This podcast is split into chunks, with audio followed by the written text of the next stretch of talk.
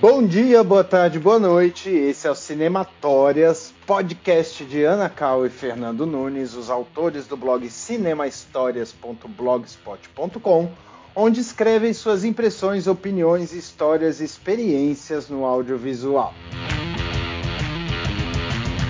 Sejam muito bem-vindos, eu sou o Zeca Rodrigues e vamos hoje trocar mais uma ideia sobre mais dois temas que passaram ali pelo blog, ou seja, mais duas histórias sobre o audiovisual da carreira do Fê e da Ana.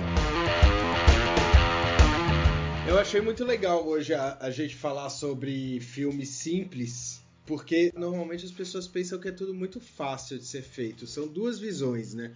Tem um roteiro que não é nada simples e a gente olha e fala assim: meu Deus, isso é muito complicado. E a pessoa que está propondo o trabalho está achando que é simples. E tem também o, outro filme simples que a gente olha e fala assim: ah, isso aqui vai ser bico de fazer, mano. Eu sei que você tem uma história assim, Ana. Eu tenho várias, mas tem uma que eu não contei nesse, nesse texto. Nesse texto eu contei uma que, puta cara, deu errado às 7 horas da manhã. E a equipe ia chegar tipo 9 horas da manhã com equipamento. Era 35 que a gente ia rodar. Então é uma equipe é, diferente, uma equipe cara e, e, tudo mais. E o cenário não tinha cenário. O cenógrafo ficou doente. Ninguém avisou de madrugada que o cara não fez o cenário. A gente chegou lá, tava lá o estúdio. E aí eu tive que sair correndo com o produtor procurando coisa para fazer o, o, o, cenário lá e a gente adiou para depois do meio-dia para a equipe chegar, né? Depois deu tudo certo tal.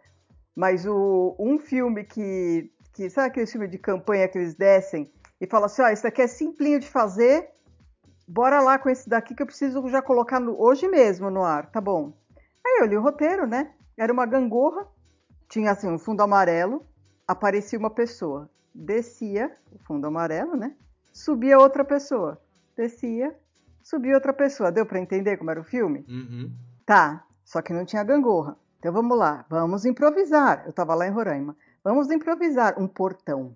Pegamos um portão e enchemos de três tabelas no meio para ele virar a gangorra. Então as pessoas sentavam no portão.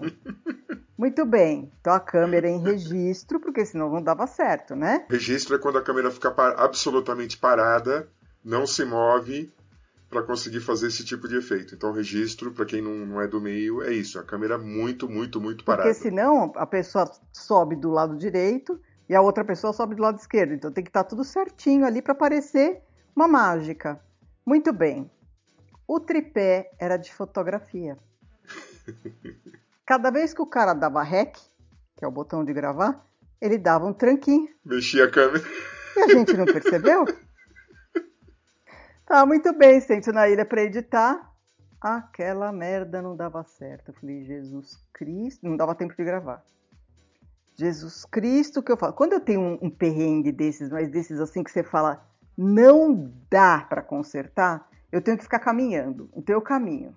E naquela época eu fumava, então eu fumei acho que uns dois, parecia o, o Fernando no, no Mareados. Eu fumei acho que um maço de cigarro caminhando. Eu tenho que ficar quieta caminhando porque a solução vem. Eu não preciso nem ficar pensando em alguma coisa. A solução vem. Veio. Aí eu falei para o criativo, falei, ó, oh, amigo, não deu, a gente não tem equipamento para fazer isso, então eu vou, vou, te apresentar de uma outra maneira. Então o que eu fiz? Um mosaico, ele era todo amarelo, e aí o quadradinho de cima, enquanto ele subia, o de baixo descia, ficou um zigue-zague que ficou super interessante. Então ele tinha, sei lá, não sei se eram três colunas por três ou era quatro, sei lá. Eu sei que ficou uma coisa muito mais interessante do que a ideia original, mas por mero acaso. Porque o que, que você faz com o negócio em registro que não entra em registro? Filme simples. Resolve na ilha. Resolve na ilha, não. resolvi, não resolvi. Mas tem, um, tem, uma, tem uma história que rolou comigo do filme simples também, que, que foi num dos textos que eu, que eu escrevi, que eu falei do Cato, lembra do, do, do diretor de fotografia, o Cato San, que ele cobrou o dobro para para fazer em determinada produtora, com, com determinado diretor numa determinada produtora. E por coincidência foi nessa produtora com esse mesmo diretor. Meu, era com um ator na época, Mirim, da TV Cultura. O garoto era fantástico. Ele era mesmo muito bom ator. Aí era ele no Fundo Infinito, era um, um, comercial para Coca-Cola muito simples. Ele com uma garrafa de Coca-Cola na mão, num fone infinito e só, com texto de 15 segundos, adeus. Eu, marcaram de manhã, eu falei, saí de casa e falei, ó, volto para jantar. Meio-dia. Eu fui, fui, tomar café da manhã no dia seguinte. Porque o que, que rolou? O garoto não foi com a cara do diretor. E aí ele começou a errar de propósito Puta, o texto. Que sacanagem. Começou a errar de propósito, de propósito, e vai, vai, take 100, take 150. Meu, você e o tá diretor brincando. ficando. É, e o diretor ficando cada vez mais nervoso. Aí o garoto resolveu fazer o certo. Só que aí ele não conseguia mais. Ele cansou. Sei, deu, deu um tilt no garoto. Porque primeiro ele tava fazendo para sacanear, porque realmente ele não foi com a Mas cara como que vocês perceberam que era para sacanear? Porque tava na cara, ele tava errando de propósito. Ele, ele ria, ele ria na cara do diretor. Mas por que assim, o diretor ele tratou ele mal? É, é, sim, esse diretor era meio complicado, assim. E criança, não, você, você dirige criança, você sabe como é que é. E você sabe também que eles não são santinhos. Não. Eles estão a fim de sacanear, eles... Muitas vezes não eles, são. Sim, sim. No dia seguinte, porque assim, teve que dar um tempo pro garoto mesmo, teve que deixar ele dormir uma hora, duas horas, e a gente lá de madrugada, e a gente só conseguiu terminar na manhã seguinte. E você sabe como é que é essa história do Dr. Mirim? Quando eles encanam, cara. Aí tinha o menininho, que a cena dele era ele de sunguinha com a menininha de biquíni, num guarda-sol, né, esteirinha ali, o mar no fundo, tal, não sei o quê. E aí aquela cena era uma das últimas do filme. Chegou na hora, o moleque não queria botar sunga, mas de jeito nenhum, eu não vou ficar pelado, eu não vou ficar pelado, mas você não vai ficar pelado. Você tá com, com o maiô, você tá. É como se você estivesse na praia. Não vou, não vou, não vou. Aquele desespero da equipe, aquela coisa que não, não é possível que essas. E era noite. Era noite. Eu falei, não é possível que essa criatura vai travar.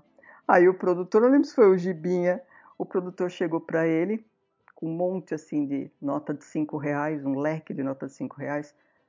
Ô camarada, se você for lá de sunga agora, olha, olha quanto dinheiro você ganha aqui. O moleque arrancou a roupa no meio do estúdio, começou a, se, a tirar a roupa para botar a sunga no meio do estúdio e ele ficava com o olho desse tamanho para não sumir o leque. Ele fez uma cena dele, tipo, duas vezes rodamos a cena dele e pimba, entendeu? Acabou a cena dele, foi lá e catou o bolo de dinheiro. Que maravilha. Você vê as coisas, né? Cada um tem uma tirada para resolver isso, meu. Putz. E tem o, tem o contrário também, viu, Zaca? Que é quando você lê o roteiro, você fala, meu, esse filme vai ser complicado pra caramba. Isso não vai dar certo. E aí você chega lá na hora de rodar, dá tudo absolutamente certo, cara. Você termina muito rápido. Essa é o tipo de, de coisa que é imprevisível, É, né? Você não, é imprevisível. não dá.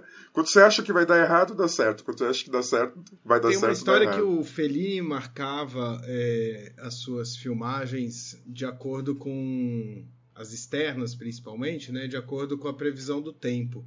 Só que ele marcava ao contrário. Então ele marcava é, uma cena que ele queria sol, ele marcava num dia que a previsão do tempo de- dava que ia, ter, que, Era ia, que ia chover. Exatamente. E, e ele dizia que isso fazia com que, que a equipe trabalhasse criativamente para resolver os problemas. E que isso era fundamental dentro de um filme. Puta louco, meu. Eu não sabia desse lado Eu, dele. eu queria saber da- das experiências de vocês, assim, das experiências, das coisas que eram, que filmes que estavam praticamente perfeitos para dar certo e que deram tudo errado. Isso influenciou positivamente é, na qualidade final do, do trabalho? Não. Mas é difícil, eu acho que é difícil, viu, Zeca, dar certo. Você tem situações, por exemplo, eu fiz um comercial para o Banco Itaú, que era Eleja São Paulo, tá?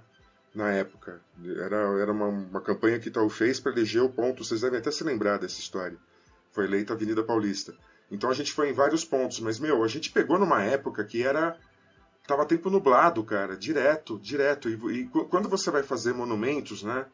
Você vai fazer fachadas e monumentos, o ideal é que se- seja sol para você ter um fundo mais azul. Você tem que abrir o plano, tem que mostrar o que está acontecendo. Cara, eu tive que me virar nos 30. É isso que você falou de ser criativo. Às vezes você até consegue salvar.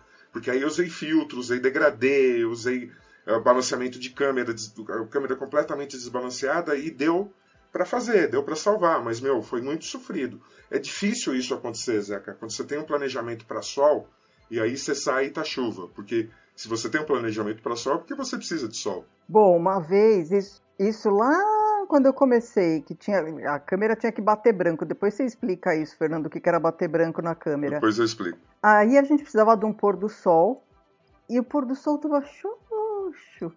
Sabe aquele pôr do sol meia boca pra caramba e só tinha aquele dia para terminar a história e tal. Era o Zé Francisco, o diretor de fotografia. Ele bateu branco na calça jeans, eu fiquei olhando aquilo. Porque sempre eles falavam, né? Oh, alguém tá de branco aí, já fica na frente para bater branco. Ele bateu branco na calça jeans e, meu amigo, aquele pôr do sol ficou um escândalo. E eu fiquei com a boca aberta, que eu falava, meu, nunca vi isso na minha vida. E ele dava risada. é, te tecnicamente é uma coisa meio difícil de explicar, porque envolve temperatura de cor. Explicar a temperatura de cor é tenta, é difícil. Tenta ser mais ou menos Drauzio Varela, vai. Então, é assim, a, a câmera, ela, você tem, você tem uma, uma pré-setagem da câmera de vídeo, nessa época você tinha isso, e hoje você consegue controlar um pouco melhor isso, mas na época, ou era para luz do dia, que é 5600, ou era para estúdio, que era 3200. Lógico que durante o dia você tem uma variação muito grande da cor. O sol em cobre é uma cor, o sol está ao meio-dia é uma cor, o sol está às três horas é outra. Uh, em cinema, a gente corrige isso no telecine. Né? Quando, quando você filma, você vai no telecine e vai corrigindo, se acerta toda a cor. Em vídeo, o que, que você tinha que fazer? Você tinha que balancear o branco. Você põe uma coisa branca na frente da câmera e acertava a cor da câmera. Você batia um botãozinho lá, a câmera se ajustava, e aí você abria a imagem e as cores estavam todas corretas. Esse era o balanceamento do branco.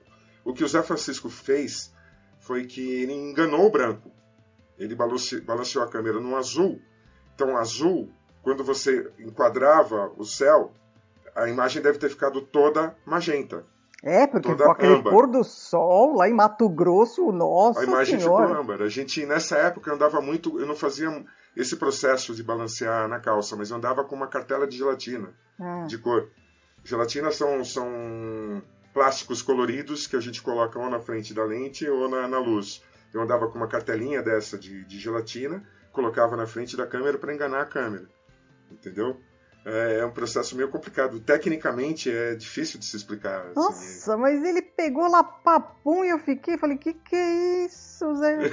eu fazia muito eu isso. Eu já ia responder de uma forma bem mais esdrúxula. É assim, ó, o branco tem que ser branco, entendeu? Então você bate o branco pro banco ficar branco na câmera e aí todo o resto se corrige.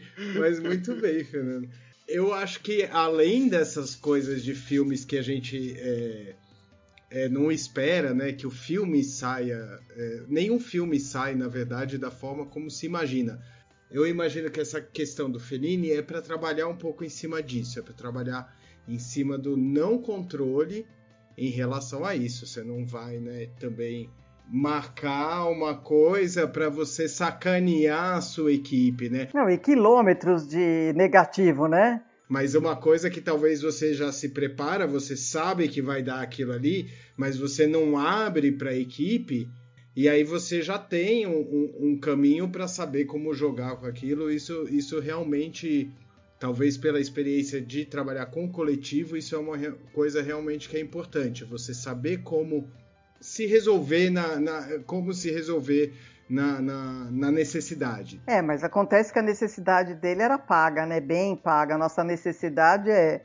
Amigo, rodou essa lata aí, acabou. Aí teria as contradições. Oh. Eu trabalhei com um diretor chamado Rodolfo Vani. É.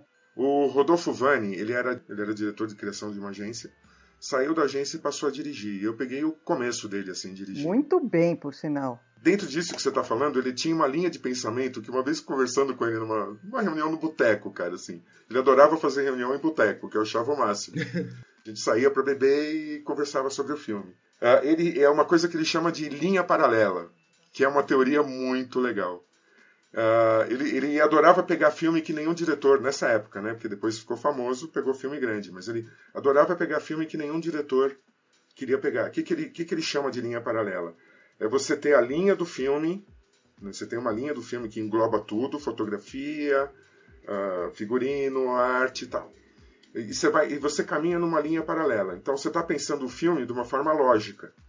Aí você passa a pensar o filme de uma forma ilógica colocando figurinos diferentes propondo figurinos diferentes, direção diferente. Eu fiz um filme com ele, por exemplo, Dia dos Namorados, né, que ele, ele fazia, por exemplo, eram pessoas que estavam na frente da câmera e falavam frases curtas. Por exemplo, eu estou namorando uma raquete de tênis. Eu estou namorando namorando objetos, assim, sabe? Eu lembro desse filme. Então, esse filme, por exemplo, a raquete de tênis, e foi o que foi pro ar. Esse da raquete de tênis, ele colocou o menino numa posição completamente estranha, com o pé em cima de uma três-tabela, então o garoto ficou meio todo meio torto, meio esquisito. E ele fez o filme, fez ele falar o texto normal, tô namorando uma raquete de tênis. E aí no final ele vira pro moleque e fala, tinha uma bola de tênis na mão, uma raquete na outra, morde a bolinha de tênis. E foi o que valeu e foi pro ar. Né? Ele chegava para mim, por exemplo, e falava, Fernando, que lente que você está acostumado a fazer pack shot? Falava, normalmente eu faço com 85, que não distorce o produto tal. Aí ele falou, virou, virou pro assistente de câmera e falou, tira 85. Fecha seu olho. Pega uma lente. E aí você vai fazer com essa lente que você pegar. Dentro dessa linha que o, que o Zeca tá falando do Fellini, quer dizer, ele obrigava a gente, o fotógrafo e a equipe inteira, na verdade, a ser criativo, porque ele forçava o figurino a pegar coisas diferentes, ele forçava a direção de arte a fazer coisas diferentes, e o fotógrafo a tentar fazer coisas diferentes. Imagina você você está acostumado a fazer um pack shot com 85, você pega uma, uma 10mm, cara. É. E vamos ter que fazer com a 10? Deus dizer, é pai. E aí, não, sobra tudo. Não, dava. O pior é que você ia se virando e o resultado saía, entendeu, mano? Saía diferente. Saía diferente. Pô, mas de uma coisa fechada é pra uma coisa super aberta? então. Que cachaça é essa, meu irmão? Aí é que tá. Ele também tem um controle dentro disso, entendeu? Isso requer uma habilidade de conhecimento de área enorme. Você fazer isso. Se eu falar pro Fernando, faz esse pack shot com a 50 e ele fala assim: Não, eu vou usar 85. Eu falo: Tá bom. Entendeu?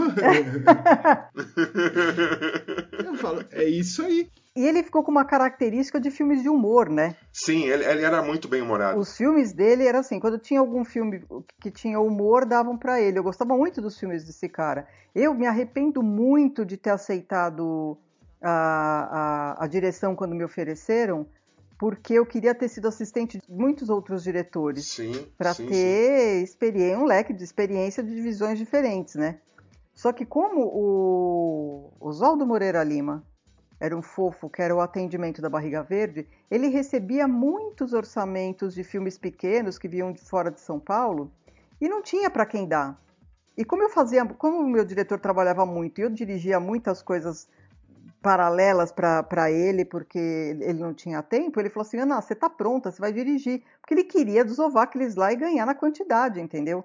E eu peguei muito novinha, aceitei e fiz, e fui aprendendo é, com o caminho. Por isso, aquela história do assistente de direção, eu não sabia nem que o assistente de direção cuidava da produção. Eu achava que o assistente de direção colava ali no diretor e fazia a direção junto com o cara, entendeu? ficava ali ligado se o cara tinha comido bola em alguma coisa. Agora, Ana, quando, quando acontece alguma coisa que é completamente inesperada num, set, agora eu tô falando é, de um texto seu que chama Primeira e Única, é, de uma experiência primeira e única, de tão complicada que aconteceu essa experiência. Não, é que nunca mais eu quero repetir qualquer nunca coisa mais. perto disso. Qual que é a desse episódio? Porque assim, eu, eu, tenho, eu tenho pavor, eu tenho, chama fobia social isso, eu tenho pavor de carro. Então, o, o, qual é o pavor? Qual é essa fobia social?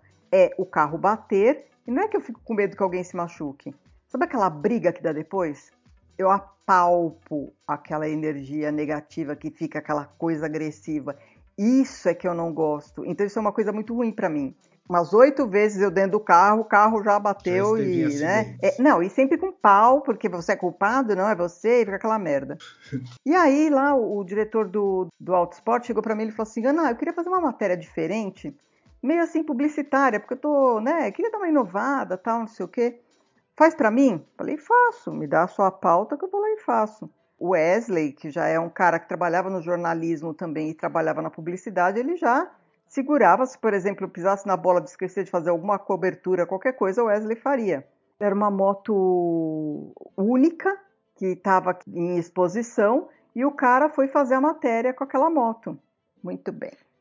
Tá lá o Wesley deitado no meio da pista, é uma pista de treino da Goodyear, deitado no meio da pista, já morrendo de medo que aquela porra daquela moto passasse em cima do Wesley, o Wesley lá. Coração, meu, eu não sei que coração tem a criatura para ficar frio daquele jeito e não tremer. E eu fiquei paralela à pista, além do guarda-reio, na van com a porta aberta. Muito bem, passa uma vez o carro, a, moto, aí lá ele reduzia, tinha uma curva lá na frente, ele reduzia e voltava. Valeu? Não, porque tem, é, tem um ajuste de foco ali tem que ser super preciso, né? Vamos mais uma, vamos mais uma. Eu não sei se é na terceira ou na quarta vez, cara, a porra não fez a curva. A moto, eu não sei se derrapou na areia, o que aconteceu com aquela moto? A moto seguiu reto e eu só vi o cara caindo e indo para a curva. E aquela fumaceira subindo de areia, de terra, de tudo. Eu falei, o cara morreu. O cara morreu. Por que, que eu, por que, que eu estou aqui fazendo isso? Cara, e aí tinha uma, uma ambulância que estava bem mais na frente do, do que eu estava e mais próximo do cara. Você vê a adrenalina, eu saí num puta pau correndo, que eu cheguei antes da, da ambulância e antes dos meninos que já estavam na pista. Cheguei já grudei o cara no chão porque o cara estava levantando. A moto, a moto, a moto. Imagina a preocupação do cara, porque ele era responsável por aquela moto, moto única. única que tinha chegado do Japão e ele queria saber como é que estava a moto. Não, não, tá tudo bem com a moto, porque, né, sabe Deus que aquele cara, do, do, jeito que caiu ali, eu falei, esse cara tá todinho arrebentado, vai levantar, sei lá o quê. Fiquei esperando até a ambulância chegar e, e catei o cara, empurrei ele com, assim meio que no peito, no pescoço, para ele grudar no chão, né, e ficava falando com o cara. E ele meio zonzo ainda, e eu via que saía sangue, eu não sabia de onde, é porque bateu no capacete. Não é que ele se machucou, você vê como a roupa desses caras é tão ferrada, cara, é tão bem feita, que o cara deu é uns. Tecnologia. Deu, ele deu uns arranhãozinhos de nada, entendeu? Mas a moto cortou ao meio. Ela dividiu. Você não reconhecia a, a sucata que virou aquela moto. É, mas diz que é inclusive uma tecnologia desse tipo, né? Moto, carro de Fórmula 1 também, que eles são feitos exatamente para para abrirem, né? Desmanchar. Para eles se desmancharem. Então, vai explicar para aquela que tem pânico de batida que a tecnologia, que não sei o que, eu já olhava para aquilo, já imaginava o cara morto, os caras lá chamando quem vai pagar a moto, e que, né? A fobia social, eu já estava prevendo todo aquele problema, meu.